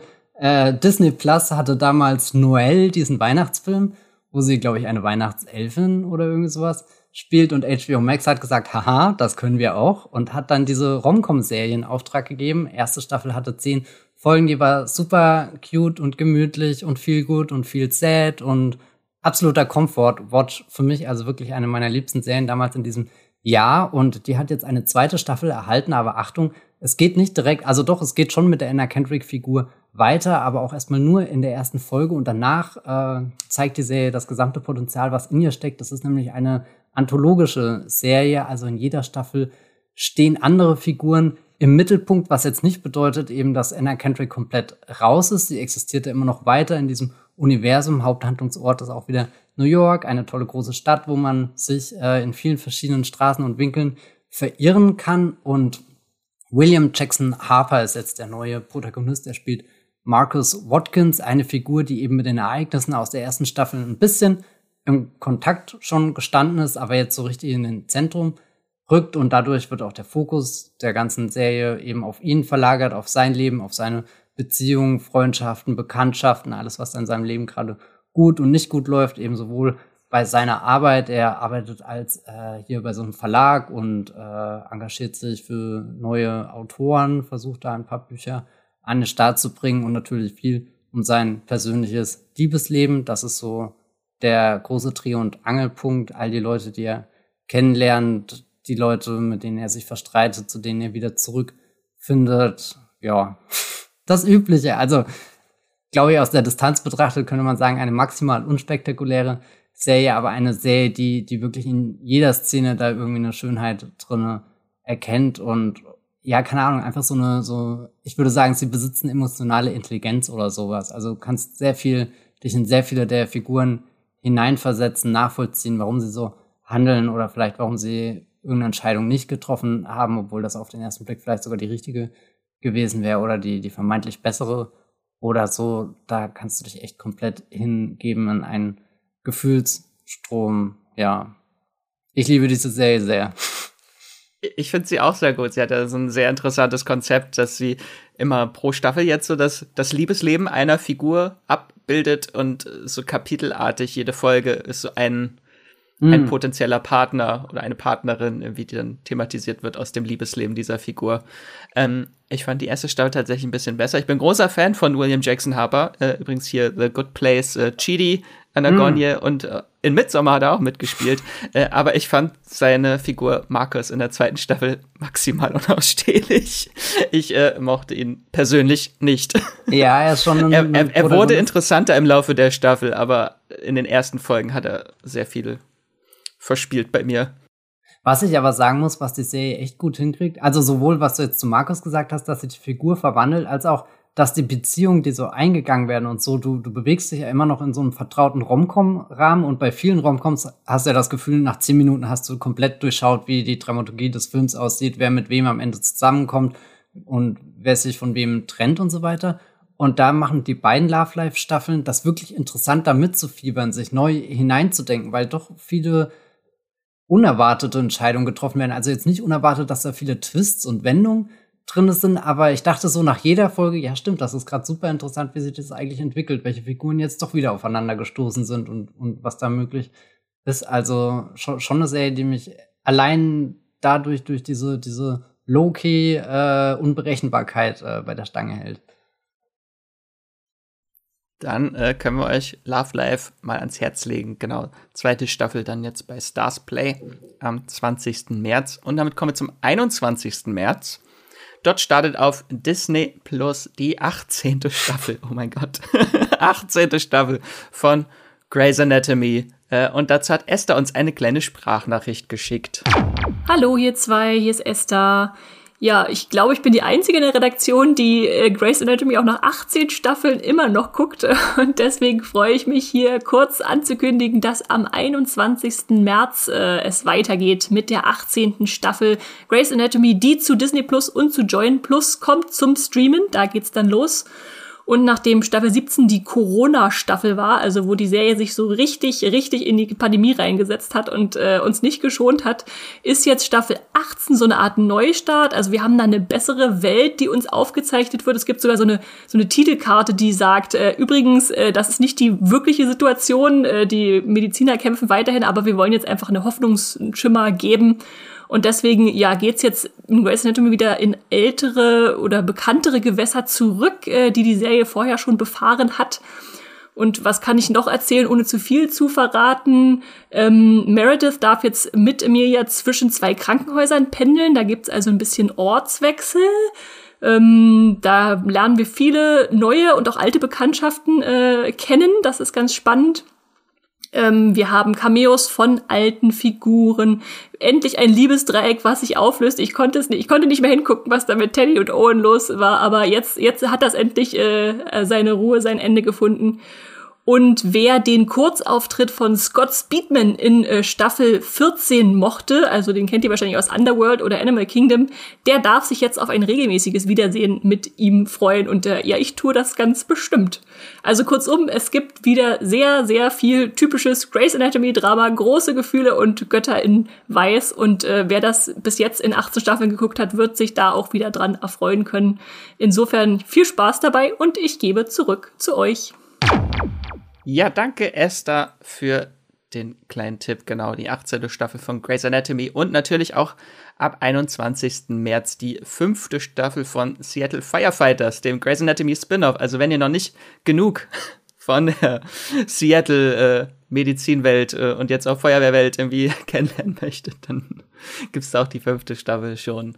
Dann springen wir zum dritten und letzten Science-Fiction-Highlight des Monats. Das große, größte wahrscheinlich Science-Fiction-Highlight des Monats. Matthias, am 24. März. Genau, da startet äh, die Halo-Serie auf Sky und ja, Halo ist schon eine große Nummer, würde ich sagen, im Videospielbereich. Ich glaube, derzeit eines der größten Franchises, was man da finden kann, werden seit 2001 neue Videospiele ähm, veröffentlicht, die uns ins 26. Jahrhundert katapultieren, wo die Menschheit gegen böse Aliens kämpft. Also eine ganz, ganz, ganz große Science-Fiction-Geschichte voller Krieg und Leid. Yay! ähm, und die Verfilmung, ja, die bietet sich da eigentlich an, aber es war kein leichter Weg, um es mal so zu sagen. Also im Endeffekt kursiert dieses Projekt in verschiedenen Formen schon wirklich seit Jahren. Es gab mal Überlegungen, das irgendwie ins Kino zu bringen und dann kam natürlich die Möglichkeiten, die, die jetzt äh, die Peak-TV-Ära mit sich bringen hier, dass du in Serien anfangen kannst, große Blockbuster-Geschichten zu erzählen. Ein Produzent, der da schon sehr lange involviert ist, ist auch kein Unbekannter im Science-Fiction-Gebiet, nämlich äh, Steven Spielberg. Ihr kennt ihn vielleicht von seinen Hits wie naja, ihr kennt seine Hits, ich hoffe doch, ich muss das nicht erklären. Aber der, der ist so der größte Name, glaube ich, der das Projekt über die Jahre getragen hat. Das war mal bei Showtime, glaube ich, als Serie mit äh, zehn Folgen.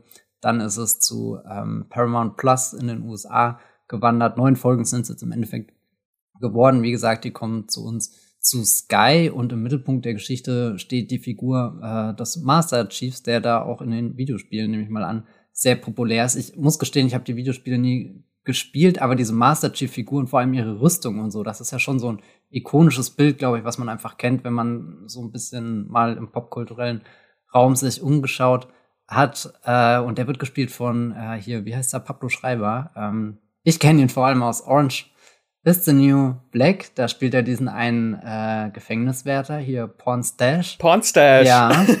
ähm, das war eine ziemlich tolle Rolle. Ich glaube, für den Master Chief hat er ein bisschen einen anderen Tonfall an den Tag gelegt. Ich habe jetzt leider noch keine Folge gesehen, aber rein von seiner äußeren Erscheinung wirkt das schon eher wie ein einschüchternder äh, Krieger. Und dann ist, glaube ich, noch die zweite wichtige Figur in dieser Geschichte äh, Dr. Cass Dr. Catherine Elizabeth Halsey und sie wird gespielt von Natasha McElhone und die kennt man, glaube ich, als Serienfan vor allem aus Californication oder zumindest ist das, glaube ich, die Serie, wo ich sie zum ersten Mal so richtig groß wahrgenommen habe. Und dann da war sie die Ex-Frau von David Duchovny, ne? Genau, ja, ja, quasi auch, auch so eine so eine Beziehung, wo es immer hm, hm, hm geht. Mhm. Äh, und äh, die dritte große Figur ist, also ist schon eine richtige Figur, aber eigentlich eine künstliche Intelligenz Cortana heißt die, wird gesprochen von Jen Taylor und wie ich herausgefunden habe, ist das auch die Stimme aus den Videospielen. Also da gibt es dann einen ganz direkten Link, aber ich würde jetzt einfach mal behaupten, ihr müsst die ganzen Spiele nicht äh, durchgespielt haben, müsst keine Enzyklopädien gewälzt haben, um Halo zu verstehen. Das ist schon ausgehend vom Trailer so aufgemacht, dass das als Einstiegspunkt für alle Leute dienen kann, die einfach nur eine riesengroße Science-Fiction-Schlachtengeschichte sehen wollen. Ich musste sehr an sowas wie Starship Troopers denken. Hatte manchmal aber auch ein paar Bilder in dem Trailer entdeckt, wo, wo ich dachte, okay, da war die Ambition größer als das Budget. Ich bin super gespannt, ob sie das stemmen können oder ob man am Ende denkt, naja gut, der Wille war da, aber irgendwie nicht unbedingt die, die, die Möglichkeiten. Aber ich werde das auf alle Fälle schauen, das sieht sehr groß aus. Also ich fand den Trailer auch ziemlich bombastisch. Also ja. das sah schon sehr hochwertig aus. Für ein TV-Budget. Aber ich, ich weiß nicht, keine Ahnung. Ich komme jetzt gerade so von Foundation auf Apple TV Plus und das wirkt ja alles schon nochmal eine Spur edler. Wenn du nachvollziehen kannst, was ich meine. Ja. Ja. Aber wir, wir, werden es sehen. Es ist, glaube ich, weniger nachdenklich als äh, Foundation. Ja, das, das auf alle Fälle. Also Halo sieht schon aus wie so eine, so eine richtige Action-Blockbuster-Serie. Und das ist ja eigentlich auch was sehr Aufregendes, weil, boah, da fällt mir jetzt auch erstmal kein, kein großer Referenzpunkt ein. Nicht Star Trek PK. Ja. Die war auch eher nachdenklich. Genau, das große Sci-Fi-Highlight. Äh, Halo ab 24. März auf Sky. Und dann kommen wir zu einem jetzt aber nachdenklichen mm. Serien, Serientipp. Und zwar am 25. März startet bei Apple TV Plus äh, Pachinko, ein einfaches Leben. Das ist ein nichts weniger als ein acht Folgen umfassendes trilinguales Serienepos, denke ich mal. äh, und auch hier nochmal, äh, ich habe sie schon gesehen, ich darf aber leider nicht verraten, wie es ist. Deswegen halte ich mich etwas allgemeiner und äh, erkläre einfach, was Pachinko überhaupt ist. Äh, das ist die Adaption von Minjin Lees Erfolgsroman Paz Pachinko, beziehungsweise in Deutschland heißt der ein einfaches Leben der Roman. Ähm, und äh, die Handlung der Serie, beziehungsweise auch des Romans, äh, ist sehr weit umfassend. Also es geht los im Jahr 1910 wird ja äh, Korea vom Kaiserreich Japan annektiert und aufgrund der vorherrschenden Armut folgen wir hier einer jungen Koreanerin, Yang Jin, die einen körperlich behinderten Mann an einen körperlich behinderten Mann verheiratet wird, der eine kleine Pension in einem Fischerdorf besitzt. Der heißt Huni und ist ein Mann mit einem großen Herz, der sich liebe Zeit, äh, liebevoll um seine Frau und seine kurze Zeit später geborene Tochter Sunja kümmert. Und hier nimmt die epische Geschichte einer koreanischen Familie ihren Lauf, die in den kommenden Jahrzehnten von Liebe und Leid geprägt ist und sich von Korea über Japan bis hin nach Amerika erstreckt. Und die Hauptfigur ist vor allem Sunja, die dann im Alter von 16 Jahren mit ein, eine Affäre mit einem verheirateten äh, Fischhändler aus Japan hat äh, und äh, schwanger wird und dann äh, erhält sie von einem schwerkranken Pastor ein lebensveränderndes Angebot, äh, weil um ihre Ehe zu Ehre zu wahren äh, und ihrem Kind eine Zukunft zu ermöglichen, heiratet sie diesen ähm, und muss dafür aber ihre Heimat Korea hinter sich lassen äh, und in Japan ein neues Leben beginnen, wo sie als Koreanerin mit Diskriminierung und Ausgrenzung konfrontiert wird. Und die Serie äh, springt dann immer zwischen ähm, Zukunft und Vergangenheit bisschen hin und her, beziehungsweise die Zukunft ist in der Serie die Gegenwart des äh, Jahres 1989. Ähm, das ist auch im Buch so. Das endet dann in den 80ern. Viele Jahre später geht es dann um ihren Enkel Solomon, der im Alter von 14 Jahren die USA in die USA auswanderte und jetzt zurück nach Japan kommt, um dort einen Deal abzuschließen, der seine Karriere voranbringen könnte. Äh, und da soll er nämlich einer alten koreanischen Einwanderin, die soll er davon überzeugen, ihr Grundstück an das Bankunternehmen zu verkaufen, für das er arbeitet.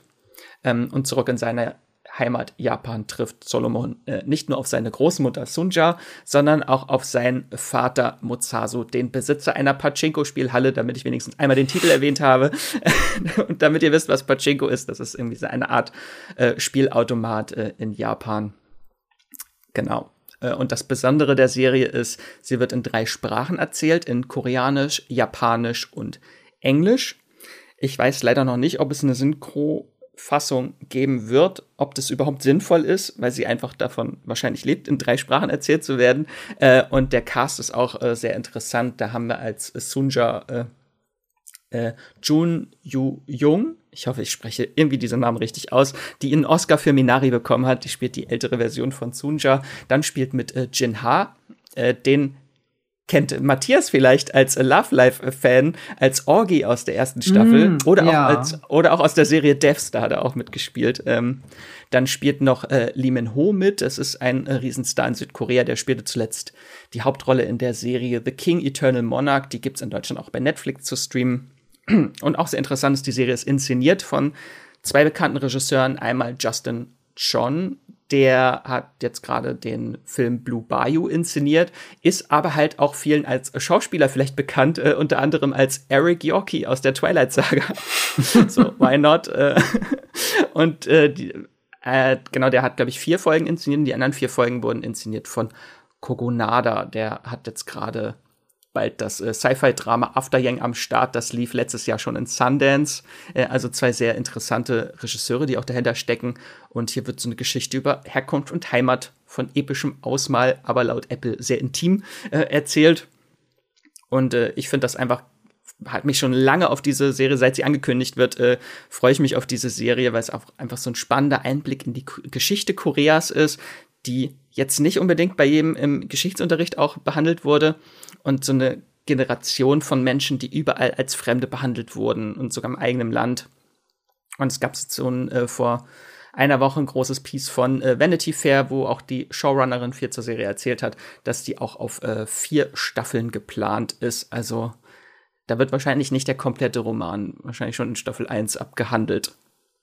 Und weil das Buch ist nämlich chronologisch erzählt und das war dann auch in diesem Vanity Fair Artikel erklärt, dass hier Vergangenheit und Gegenwart äh, parallel erzählt werden im Gegensatz zum Buch, wo es dann im frühen 20. Jahrhundert beginnt und dann sich irgendwann bis zum Ende dann in die 80er vorarbeitet. Und Matthias, ich weiß, äh, ich habe dir gestern die Hausaufgabe gegeben, den Trailer zu gucken. war es ein äh, Gefühlsbildersturm? Äh, absolut. Es gibt nichts Schöneres, als wenn dir Max in Teams schreibt, Hausaufgabe für morgen, bitte einmal diesen Trailer zu schauen.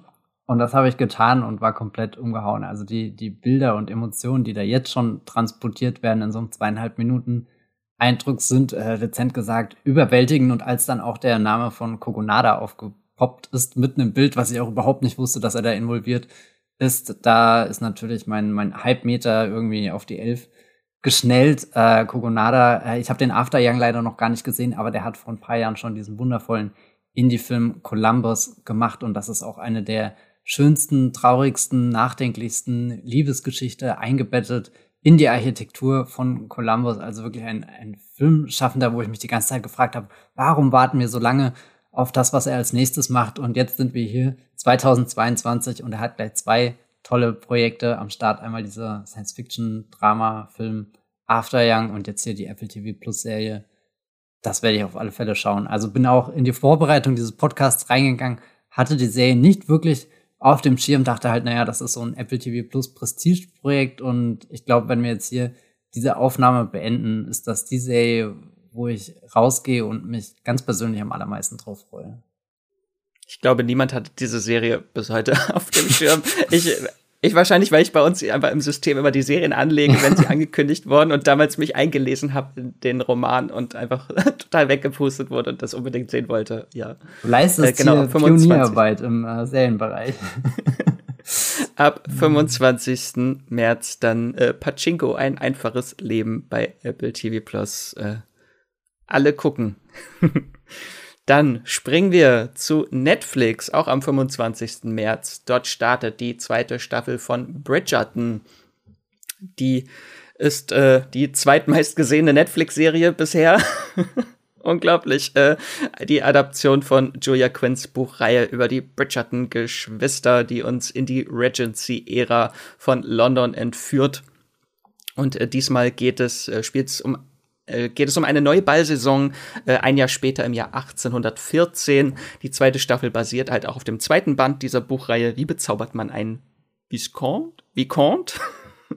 ähm, Glaube ich, spricht man so aus. Äh, und äh, jede das Interessante an dieser Buchreihe ist, dass jedes Buch die Liebesgeschichte eines der Bridgerton-Geschwister erzählt und in der zweiten Staffel ist die Love Story von Anthony Bridgerton, der gespielt wird von Jonathan Bailey und der möchte eine geeignete Ehefrau finden in der zweiten Staffel und eine geeignete Kandidatin ist Edwina Sharma, die gerade mit ihrer Familie aus Indien angereist ist, aber ihre Schwester Kate glaubt, dass Anthony nicht der richtige für ihre Schwester ist.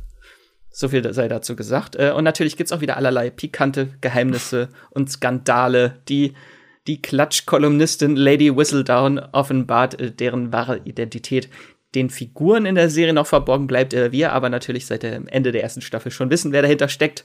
Ähm, was uns, glaube ich, die zweite Staffel noch mal mit anderen Augen, mit einem anderen Blickwinkel vielleicht sehen lässt, wie sich eine bestimmte Figur, ich will sie nicht spoilern, äh, sich in bestimmten Situationen verhält ich, ich wüsste auch nicht, ob ich Gilmore Girl, äh, Gilmore Girl sag ich, äh, Gossip Girl noch mal, äh, wenn ich das von vorne schauen würde, dann wirklich mit einem anderen Blick noch mal gucken äh, würde, wie sich eine gewisse Person dann äh, in bestimmten Situationen verhält. Aber ich glaube nicht, dass die Serie von vornherein so geplant war, dass das äh, die Auflösung ist am Ende.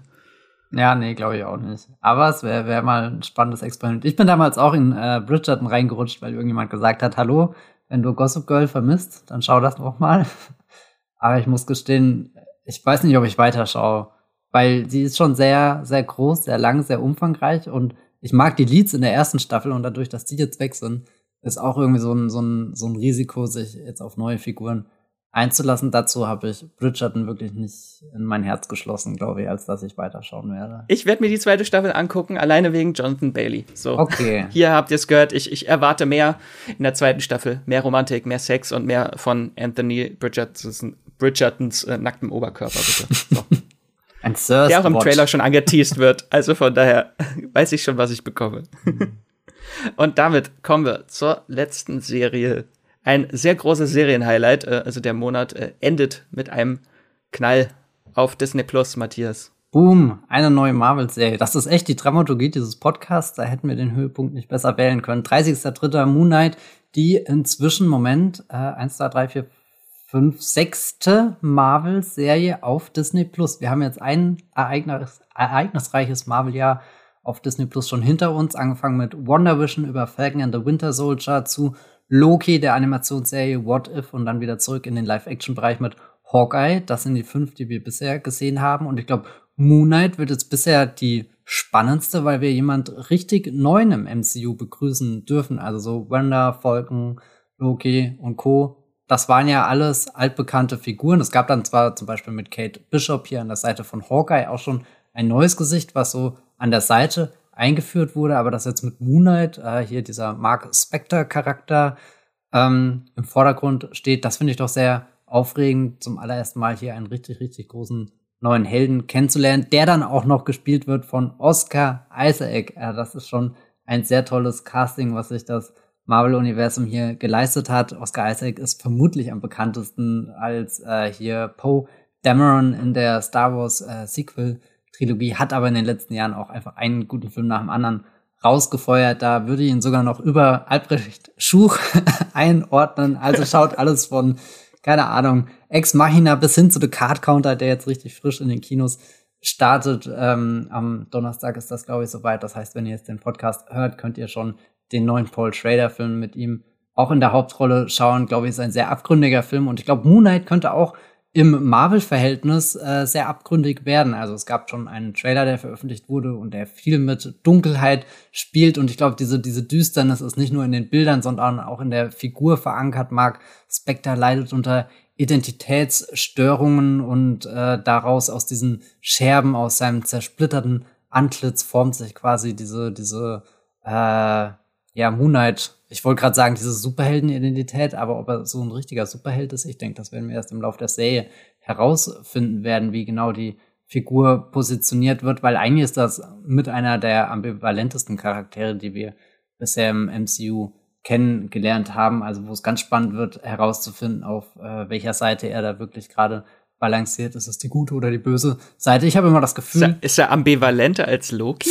Uh, ja. Ich meine, Loki ist aber auch schon ein sehr, sehr großer Komfortcharakter im Laufe der Zeit geworden. Also ja. die, die Loki-Serie ist zwar so manchmal an den Punkt gekommen, wo du dir gedacht hast, ziehen sie es komplett durch, aber dann haben sie ihnen ja doch immer wieder ein paar Eigenschaften gegeben, die man sehr gut äh, vertreten kann. Und ich glaube, Mark Spector, also ich glaube auch nicht, dass sie hier jetzt einen mega krassen Anti-Helden äh, machen. So, so vom Tonfall hat sich das das MCU noch nie so richtig getraut, aber ich glaube, er könnte auch schon so in die Richtung von so einem, ich meine, Batman ist ja eine Figur, die oft mit ihm verglichen wird aus dem DC-Universum und klar, Batman ist auf der einen Seite als der Superheld schlechthin definiert, bringt aber auch erschreckend viele Schattenseiten mit, mit seiner ganzen Selbstjustiz und sonstigen Sachen, die er da nachts im Fledermausgewand macht. Äh, da wird sicherlich Robert Pattinson demnächst auch schon ein Wörtchen mitzureden haben. Und dann kommt natürlich der Oscar Isaac und stellt hier seinen Mark Speck dazu. Und ich glaube, wo, wo ich fast noch ein bisschen aufgeregter bin, ich meine, Oscar Isaac ist schon eine mega Nummer, aber es ist einfach auch noch Ethan Hawke in dieser Serie. Und Ethan Hawke ist halt auch ein fantastischer Schauspieler. Also so, selbst wenn gerade alle Marvel-Geschichten langweilig wären, allein die Castings, glaube ich, retten dieses ganze Universum schon, weil die mittlerweile in der, weiß nicht, diesen, diesen Status einfach haben, dass sie einen, einen, einen Top-Namen nach den anderen bekommen. Und ich bin einfach sehr gespannt, was uns da erwartet. Ich gehe da auch sehr, also einerseits schon mit großen Erwartungen rein, aber andererseits bin ich auch einfach mal gespannt, was das MCU da Neues zu bieten hat. Also das ist vielleicht so mein, meine größte Hoffnung, dass, dass uns die Serie einen Aspekt dieses großen Franchises zeigt, der bisher eher unerforscht blieb. Und ja, vielleicht passiert das ja. Auch großer Hype. Ich habe gerade mal nachgeguckt, weil ich mich nicht erinnert habe, was war denn das letzte, was ich mit Ethan Hawke gesehen habe. Aber wow, es war The Good Lord Bird. Da hat er die hm. Hauptrolle gespielt. Wie konnte ich diese Serie schon wieder vergessen? 2020. Ja, Ethan Hawke ist, glaube ich, ständig irgendwo zu sehen. Und das finde ich eigentlich auch total stark, dass Ethan Hawke jemand ist, der halt gleichzeitig in so einem völlig bizarren Projekt auftreten kann, in einer mega Blockbuster-Serie, eben wie Moon Knight, in, weiß nicht, ein Prestige-Drama irgendwo aus, von einem, von einem äh, Fernsehsender oder so. Also der hat einfach Range, das will ich sagen. Oscar Isaac auch, genau. das, sind, das sind beides zwei, zwei mega Namen einfach. Unglaublich. Ich freue mich riesig. Äh, genau, 30. März geht's los auf Disney Plus. Ich glaube, sechs Folgen sind es, wieder wöchentlich. Mhm. Wieder viel zu kurz. So, und damit sind wir durch mit dem März. Alle 20 äh, Serien äh, gibt's genau nochmal als Übersicht in den Shownotes nachzulesen. Und äh, Ihr habt jetzt ganz viele tolle Tipps, mit denen ihr euch in den Frühling wünschen könnt. Und äh, ein großes Dankeschön geht wie immer raus an euch, unsere Fans und ZuhörerInnen. Ohne euch wäre Streamgestöber nicht möglich. Und heute habe ich leider keine Fanpost mitgebracht, äh, auch weil die Zeit schon ein bisschen knapp ist, aber dafür den Aufruf, dass ihr uns natürlich liebend gerne Nachrichten zukommen lassen könnt. Was sind eure aktuellen Serienentdeckungen? Welche neuen Serien habt haben euch begeistert oder auf welche freut ihr euch besonders? Äh, schreibt uns immer gerne eine Mail mit äh, Feedback, Fragen oder Themenwünschen oder einfach nette Worte an podcast.moviepilot.de. Und wenn ihr uns unterstützen wollt, dann könnt ihr das tun, indem ihr unseren Podcast abonniert. Einfach in der Podcast-App eures Vertrauens die Benachrichtigungen für neue Folgen aktivieren. Und ihr würdet uns natürlich auch helfen, wenn ihr uns bei iTunes, äh, Spotify oder Podcast Addict bewertet oder einen kleinen Kommentar hinterlässt, äh, warum ihr uns gerne hört. Und ihr könnt uns natürlich auch auf Twitter folgen unter Streamgestöber mit OE. Matthias, wo können dich unsere ZuhörerInnen denn außerhalb des Podcasts lesen? Ich schreibe natürlich ganz viel auf Moviepilot. Äh, da findet ihr meine Artikel unter äh, ja, meinem Namen, Matthias Hopf, oder als Bibelbrox mit zwei E's. Und wenn ihr mich auf Twitter sucht, dann fügt dem Ganzen noch ein E dazu. Da bin ich als Bibelbrox mit drei E. Und mich findet ihr auch beim Moviepilot, Twitter und Instagram unter Wieselmax oder Max Wieseler. Das ist mein Name. Und damit sage ich Danke dir, Matthias, für die vielen spannenden Serien, die du heute mitgebracht hast. Und ich wünsche euch allen einen wundervollen Tag und streamt was Schönes. Ciao. Ciao. Das war die neue Folge Streamgestöber. Abonniert uns bei Spotify, Apple oder der Podcast-App eures Vertrauens und wir freuen uns auch ganz besonders über eure Bewertungen. Die Musik wurde aufgenommen und produziert von Tomatenplatten. Feedback und Wünsche gehen an podcast.moviepilot.de.